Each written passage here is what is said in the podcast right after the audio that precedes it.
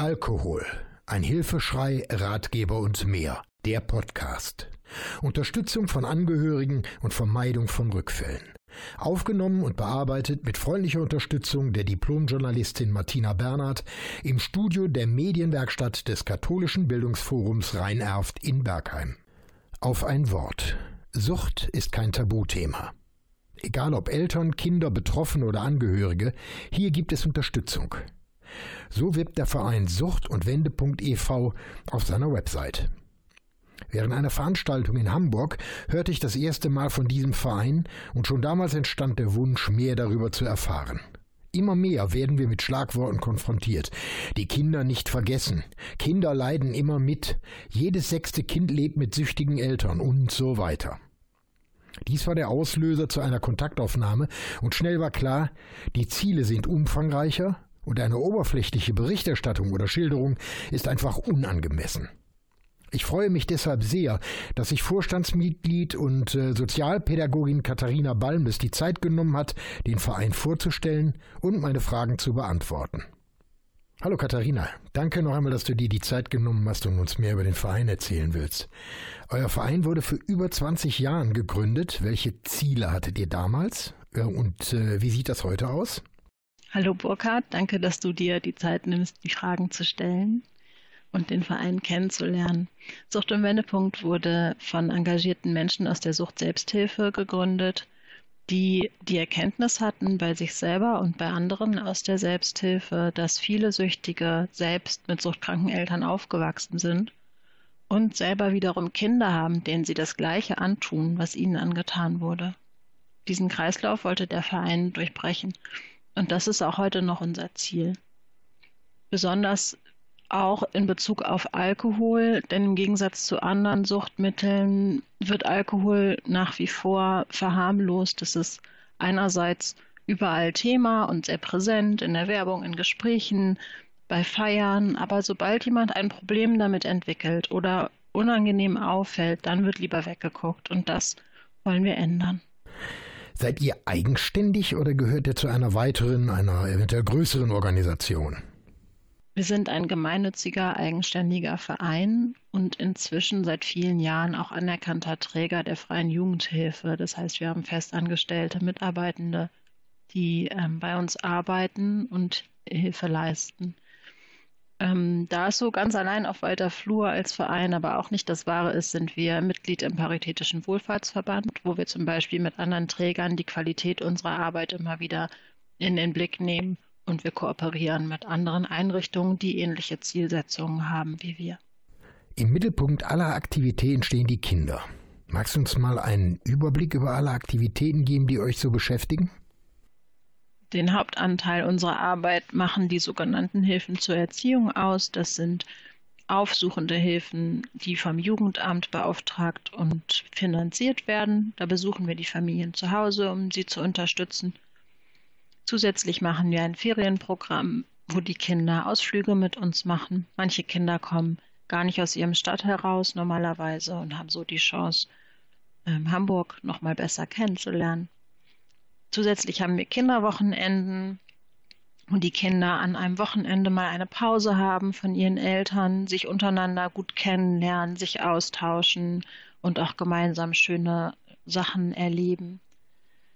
Ähm, Im Moment in Planung haben wir eine Kindergruppe, ähm, bei der es mehr darum geht, dass die Kinder kindgerecht über Sucht sprechen ähm, und Informationen dazu bekommen und sich auch austauschen können und eben lernen, dass sie darüber reden können.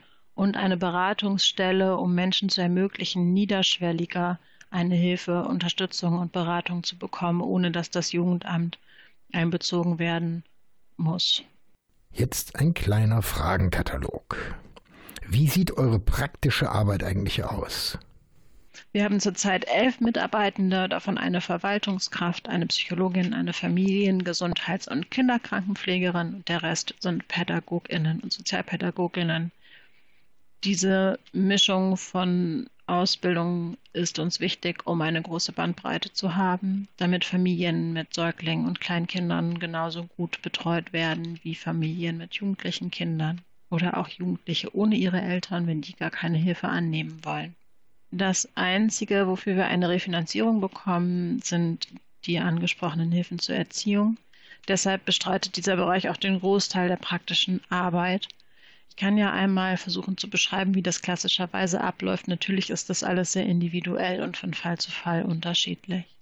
Wie kommt es zur Kontaktaufnahme und arbeitet ihr eigentlich mit Ämtern zusammen? Zu Beginn steht die Kontaktaufnahme. Manchmal nehmen Familien persönlich zu uns Kontakt auf und sagen, wir brauchen Hilfe und dann füllen wir den Antrag auf Hilfen zur Erziehung gemeinsam aus, aber das kommt wirklich sehr, sehr selten vor. Meistens ist es so, dass das Jugendamt uns kontaktiert, weil eine Familie betreut werden soll. Diese Familien sind häufig auffällig geworden. Es gab also einen Polizeieinsatz in der Familie, bei dem Elternteile alkoholisiert waren und Kinder mit im Raum waren. Dann muss die Polizei das Jugendamt informieren.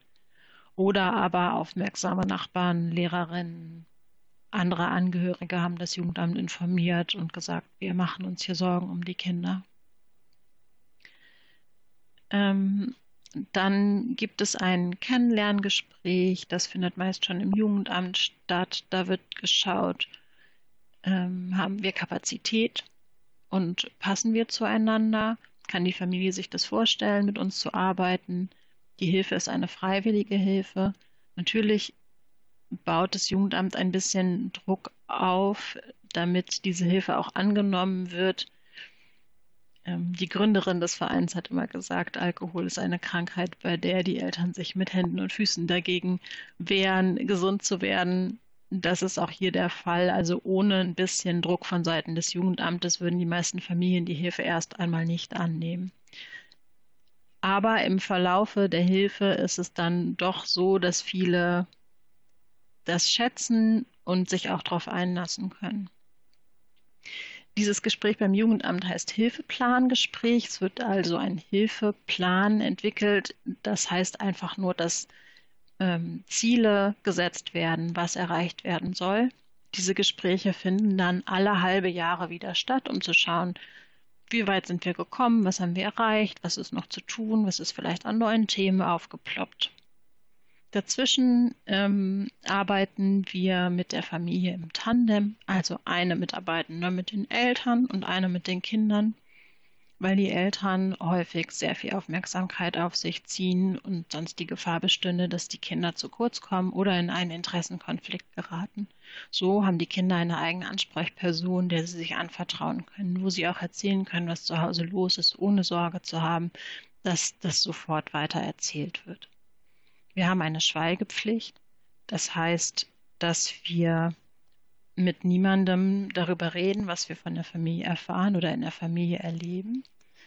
Ähm, das heißt auch, dass wir auch mit den Eltern nicht darüber reden, was die Kinder uns erzählen, es sei denn, die Kinder geben uns ausdrücklich eine Erlaubnis dafür. Das ist für die Kinder sehr wichtig, um Vertrauen fassen zu können. Dennoch dauert es häufig sehr lange, bis die Kinder so weit sind, zu berichten, was eigentlich wirklich zu Hause los ist. Die Hilfe endet, wenn das Ziel erreicht ist. Das hat natürlich viel mit der Suchterkrankung der Eltern zu tun. Ähm, der Tandempartner, der mit den Eltern arbeitet, motiviert dazu, eine Suchtberatung in Anspruch zu nehmen. Ähm, oder eine Selbsthilfegruppe zu besuchen und eine Therapie zu machen. Mhm. Leider ist es häufig so, dass die Jugendämter in dem Moment, wo eine Suchttherapie gemacht wird, die Hilfe beenden. Unsere Erfahrung ist aber, dass die eigentliche Arbeit dann erst losgeht. Denn wenn die Eltern nüchtern sind, dann nehmen sie ihre Kinder ganz anders wahr, dann ist der Alltag ganz anders. Und dann gibt es im Alltag viele herausfordernde Situationen, die auch Rückfälle begünstigen können, die einfach begleitet werden müssen. So die Kinder sind das nicht gewohnt, dass die Eltern da sind und ansprechbar sind und dieses ganze System muss sich umstellen und dabei braucht es Unterstützung und Begleitung. In diesem Zusammenhang kommt es eigentlich auch vor, dass ihr die Zusammenarbeit beendet? Die Hilfe endet auch, wenn Eltern überhaupt gar nicht bereit sind, etwas an ihrem Alkoholkonsum zu ändern. Wir arbeiten ausstiegsorientiert und irgendwann ist dann auch mal Schluss. Und wir haben natürlich ein Augenmerk darauf immer, wie geht es den Kindern. Und wenn wir das Wohl des Kindes nicht mehr sicherstellen können, dann ähm, geht das Ganze auch ans Jugendamt zurück und das Jugendamt muss entscheiden, kommen die Kinder in eine Pflegefamilie oder gibt es vielleicht eine Eltern-Kind-Einrichtung, wo Eltern und Kinder gemeinsam aufgenommen werden können oder was äh, muss getan werden, um das Kindeswohl zu sichern. Ihr begleitet Kinder, Jugendliche und die Erwachsenen. Das ist eigentlich, so aus meiner Sicht, eine Mammutaufgabe. Aber wenn ich das richtig verstehe, habt ihr inzwischen ein relativ großes Netzwerk aufgebaut. Sag mal, mit wem arbeitet ihr eigentlich zusammen? In der konkreten Einzelfallhilfe kooperieren wir immer mit anderen Einrichtungen in dem Stadtteil, in dem die Familie lebt. Das kann offene Kinder- und Jugendarbeit sein, Bauspielplätze, Familienförderung, Mütterberatung, offene Treffs, Eltern-Kind-Zentren, Sportvereine, was es auch immer gibt im Stadtteil und auch was je nach Interesse der Familie und der Kinder. Das Ziel ist, die Familie gut anzubinden und vor allem den Kindern ein Netzwerk aufzubauen, wo sie Freunde finden, unbeschwert ihre Freizeit gestalten können, aber auch Hilfe bekommen und einen sicheren Ort finden, wenn es ihnen nicht gut geht. Auf anderen Ebenen geht es in Netzwerken darum, die Fachwelt und die Öffentlichkeit zu sensibilisieren. Da arbeiten wir zum Beispiel mit NACOA zusammen, der Interessenvertretung für Kinder aus Suchtfamilien, und führen die Aktionswoche für Kinder aus Suchtfamilien durch, die immer im Februar rund um den Valentinstag stattfindet.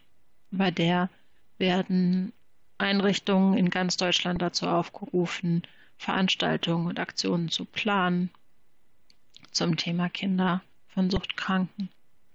Wir arbeiten auch mit Suchtpunkt Hamburg zusammen. Das ist die Hamburger Fachstelle für Suchtfragen in einzelnen Veranstaltungen, Fachkreisen und so weiter.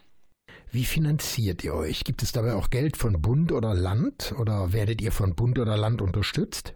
Alles, was über die Familienhilfe hinausgeht, finanzieren wir durch Spenden. Da sehe ich großen Verbesserungsbedarf. Die Bundesregierung hat eine Arbeitsgruppe beauftragt, deren Empfehlung für Kinder psychisch kranker und suchtkranker Eltern ganz klar lautet, Angebote müssten erweitert und Kooperationen verbessert werden. In manchen Bundesländern wurde daraufhin schon etwas angestoßen. Bei uns in Hamburg heißt es noch, wir sehen den Bedarf, aber haben kein Geld oder sind nicht zuständig. Vor allem dieses Hin- und Hergeschiebe von Verantwortung von einer Behörde zur anderen ist aus meiner Sicht ärgerlich. Durch Corona hat sich die Situation der Kinder noch verschärft. Die haben ein Jahr lang mehr oder weniger isoliert mit ihren alkoholisierten, oft auch gewalttätigen Eltern in einer Bude gehockt. Die können und sollen nicht warten, die brauchen schnelle Unterstützung. Ja, da passt die Frage zu, was könnte noch verbessert werden? Ich würde mir wünschen, dass sich Träger und Behörden gemeinsam hinsetzen und sich den Bedarf anschauen und gemeinsam überlegen, was können wir anbieten, wie kann das ausgestaltet werden, wer kann es durchführen und wie kann es finanziert werden. Es kann ja auch gemeinsame Finanzierung geben von Krankenkassen und Behörden und Stiftungen. Ähm, das würde ich mir wünschen, dass man gemeinsam an einem Strang zieht und es wirklich darum geht, inhaltlich für Kinder von Suchtkranken was anzubieten und nicht nur darum geht, Verantwortung hin und her zu schieben und immer das Geld der Grund ist, warum irgendetwas nicht stattfinden kann, was dringend gebraucht wird. Bevor ich wieder auf die Kinder zurückkomme, ein kleiner Sidestep. Neben den Kindern, den Eltern, Angehörigen sprecht ihr mit eurer Arbeit ja auch Fachkräfte wie LehrerInnen, ErzieherInnen, Pädagoginnen und weitere Frachtleute an. Worauf achtet ihr dabei besonders im Umgang mit den Kids? Ein großes Problem bei dem Thema ist ja, dass die Kinder und Jugendlichen zu Hause lernen, dass sie nicht über die Sucht der Eltern reden dürfen. Da werden dann teilweise auch Drohungen ausgesprochen. Wenn du das erzählst, kommst du ins Heim. Oder dann bin ich nicht mehr deine Mama oder dein Papa. Deshalb ist es wichtig, dass Fachkräfte die Kinder erkennen. Doch auch das ist nicht so leicht, denn die Betroffenen reagieren sehr unterschiedlich. Manche sind aggressiv, andere ziehen sich zurück, um bloß nicht aufzufallen. Andere sind wiederum sehr verantwortungsbewusst und fallen erstmal positiv auf. Dennoch ist es wichtig, auf kleine Zeichen zu achten. Stellt jemand vielleicht mal eine Frage zum Thema Alkohol? Hat ein Kind keine wettergerechte Kleidung? Regelmäßig kein Essen dabei? Ist mit den Gedanken oft abwesend, weil es gerade darüber nachdenkt, was wohl zu Hause los ist? Ähm, haben die Eltern eine Fahne beim Abholen oder beim Bringen? Das sind ganz kleine Anzeichen, über die man nachdenken kann und ähm, bei denen man aufmerken kann, sich mit Fachkollegen besprechen kann und vielleicht auch Kinder mal darauf ansprechen kann. Was wollt ihr dort erreichen und wie sensibel ist eigentlich so eine Gruppe? Nimmt die alles auf? Im Rahmen der Fortbildung für Lehrkräfte, die Beratungslehrerinnen werden, gibt es einen Tag zum Thema Kinder von Suchtkranken, den wir mitgestalten. Da besprechen wir Fallbeispiele, die tatsächlich stattgefunden haben und diskutieren zum Beispiel, spreche ich den Vater auf eine Fahne an? Wie mache ich das? Welche Ängste habe ich dabei? Wie sichere ich mich ab? Ein Lehrer hat in dem Zusammenhang mal gesagt, ich kann dem ja nicht ins Gesicht sagen, dass er Alkoholiker ist. Das muss man auch gar nicht. Es geht nicht darum, eine Diagnose zu stellen, aber es geht darum, diesem Vater zurückzumelden, dass er eine Fahne hat, weil der denkt wahrscheinlich, dass man das gar nicht wahrnimmt. Diese Rückmeldung ist sehr, sehr wichtig für betroffene Eltern. Und dann kann man sie ins Boot holen und sagen, ich mache mir Sorgen um dein Kind, weil lass uns mal gemeinsam überlegen, was wir tun können, damit es deinem Kind besser geht. Und dann sind Eltern meistens zum Gespräch bereit und dann sind auch Angehörige entlastet und erleichtert, wenn sie sehen, aha, da ist ein Lehrer, der nimmt das auch wahr und er spricht das einfach an. Vielleicht kann ich mich dem mal anvertrauen. Vielleicht kann ich dem mal erzählen, was bei uns zu Hause eigentlich los ist und was für Unsicherheiten ich habe. Oft gibt es ja nicht trinkende Angehörige, die sich scheuen, Hilfe anzunehmen, die wissentlich oder unwissentlich die Sucht unterstützen und dadurch den Kindern auch keine große Unterstützung sind, die aber sehr erleichtert sind, wenn von außen jemand kommt und sagt, ey, ich habe da was gesehen, ich habe das wahrgenommen, dein Mann, deine Frau hatte eine Fahne, wie geht's dir denn damit? Ist das kommt das häufiger vor? Mm. Das besprechen wir eben in diesen Fortbildungen für BeratungslehrerInnen. Das könnte aber auch noch wesentlich mehr stattfinden. Kooperiert ihr mit Selbsthilfegruppen und äh, wenn ja, welche Erfahrungen habt ihr denn hier? Oh, das ist leider lange her. Intensiv kooperiert haben wir zuletzt vor zehn Jahren mit Selbsthilfegruppen. Die Erfahrung war, dass alle Gruppenmitglieder sehr aufmerksam waren und über ihre eigene Kindheit mit süchtigen Eltern gesprochen haben. Aber wenn es dann um ihre Kinder ging, haben die meisten dicht gemacht. Die Altersstruktur war aber auch eher so, dass die wenigsten noch minderjährige Kinder im Haushalt hatten. Mein Eindruck ist, dass sich das gerade ändert in der Selbsthilfelandschaft, dass die grundsätzlich jünger wird, die Altersstruktur. Es hängt aber auch viel an der Gruppenleitung und an der Kultur der Gruppe, ob überhaupt über Elternschaft und Sucht offen gesprochen werden kann. Viele Eltern haben nach wie vor Sorge, dass ihnen die Kinder sofort weggenommen werden, wenn es bekannt wird, dass sie minderjährige Kinder haben und aber aktiv trinken. Ähm, diese Sorge gehört ihnen genommen und da kann auch Selbsthilfe einen großen Beitrag zu leisten. In unseren Räumlichkeiten trifft sich einmal im Monat eine Selbsthilfegruppe von erwachsenen Kindern suchtkranker Eltern, die ist anonym und hat mit uns nichts zu tun. Die nutzen unsere Räumlichkeiten, aber wir vermitteln sehr gerne dahin. Die ist altersgemäß sehr gemischt. Und ähm, die Menschen, die wir kennen, die die besuchen, sind sehr zufrieden damit und sagen, es tut ihnen sehr gut, über die eigene Kindheit zu sprechen und zu überlegen, was davon ist in der Gegenwart noch, noch aktiv, womit muss ich mich auseinandersetzen. Ja, ganz entscheidend auch, wie ist die Resonanz auf eure Arbeit? Die Resonanz ist oft erstmal positiv. Viele Menschen finden das sehr wichtig, dass es das gibt und dass wir das machen. Aber sehr wenige möchten sich wirklich näher damit beschäftigen. Hm. Wenn es dann darum geht, was bedeutet das für die Kinder, was für Sorgen machen die sich, was für Gedanken machen die sich, was passiert da in den Familien, dann wollen viele nicht genauer hinschauen und nicht sehr viel genaueres wissen, weil die Vorstellung, dass das tagtäglich passiert, dass das vielleicht nebenan passiert, die ist natürlich schrecklich und das erfordert auch Mut, sich damit auseinanderzusetzen. Und viele sind auch nicht bereit, sich mit ihrem eigenen Alkoholkonsum auseinanderzusetzen, auch wenn er nicht süchtig stattfindet, haben aber das Gefühl, sie müssten das, wenn sie sich mit diesem Thema beschäftigen. Also das ist wirklich ein kniffliges Thema wenn ich in meinem Umfeld oder in privatem Umfeld berichte, was ich mache, dann bekomme ich immer die Frage gestellt, wie schaffst du das? Weil schon zu Recht auch angenommen wird, diese Arbeit ist heftig, die ist anstrengend, die ist belastend. aber sie gibt auch viel. Man kann mit so kleinen Mitteln Kindern etwas Gutes tun und bei Kindern etwas verändern. Für Kinder ist es oft schon so hilfreich, eine Person zu haben, mit der sie reden können, selbst wenn sie nicht über das reden, was zu Hause los ist. Einfach das Gefühl, da ist jemand, der nimmt mich so, wie ich bin. Da kann ich mich mal entspannen für die eine Stunde, die ich mit dieser Person zusammen bin. Das bringt schon sehr viel und das ist auch für uns, die wir diese Arbeit machen, eine gute positive Resonanz, die es möglich macht, diese Arbeit zu tun. Katharina, nochmal zurück zu den Kindern. Du hast angedeutet, dass ihr für 2022 etwas Besonderes plant. Äh, du hast mir gesagt, grundsätzlich lernen Kinder ja immer weniger schwimmen und ihr habt jetzt eine ganz besondere Idee und die finde ich besonders toll. Sagst du mal was dazu? Ja, wir haben schon vor Corona immer wieder festgestellt, dass viele der Kinder, die von uns betreut werden, gar nicht schwimmen können oder unzureichend schwimmen können. Und durch Corona hat sich die Situation nochmal verschärft. Die Schwimmkurse sind selbst für Menschen, die privilegiert sind und es hinkriegen, sich etwas zu organisieren, auf Jahre ausgebucht und oder sehr teuer geworden. Deshalb wollen wir im nächsten Jahr eins unserer Kinderwochenenden dem Schwimmen widmen und ein Haus mieten mit einem Schwimmbad und uns einen Bademeister oder eine Bademeisterin einladen, die mit den Kindern das Schwimmen übt und ihnen im Idealfall das Seepferdchenabzeichen am Ende überreichen kann. Ähm, diese Wochenenden finanzieren wir durch Spenden. Da sammeln wir gerade bei Better Place und hoffen, dass wir das dann im nächsten Jahr umsetzen können. Die Kinder, die wir gefragt haben, was sie davon halten, sind sehr begeistert von der Idee.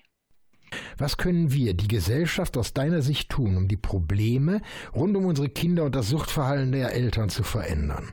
Was würdest du dir hier eigentlich wünschen? Ich würde mir wünschen, das habe ich glaube ich vorhin schon mal gesagt, dass das Thema Alkohol ehrlicher thematisiert wird in dieser Gesellschaft.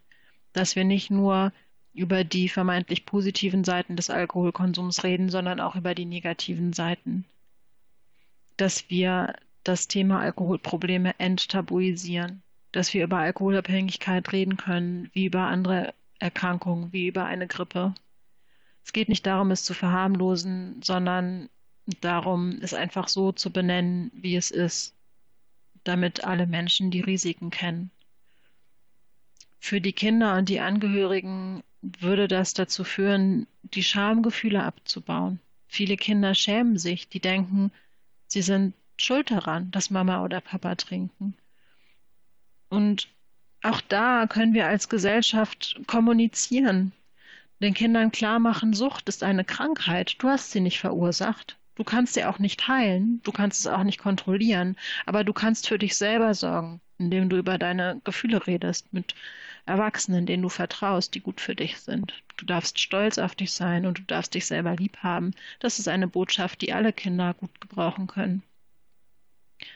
Also ja, ich wünsche mir einen offeneren, ehrlicheren Umgang mit dem Thema Alkohol. Es ist völlig klar, dass wir in diesem Beitrag nur ansatzweise eure Arbeit beschreiben können. Äh, es sind sicher eine ganze Reihe von Fragen für unsere Zuhörer entstanden. Ähm, wie können dich Betroffene erreichen oder euch natürlich, schriftlich, telefonisch oder per Internet? Wir haben eine Webseite www.suchtundwende.de.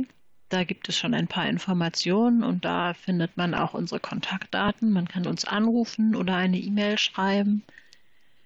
Ähm, wie gesagt, wir sind gerade dabei, eine Beratungsstelle aufzubauen. Das heißt, wir sind auch in Zukunft noch mehr in der Lage, Beratungsanfragen anzunehmen und äh, Menschen zu uns einzuladen oder auch telefonisch zu beraten, als wir das bisher abdecken konnten.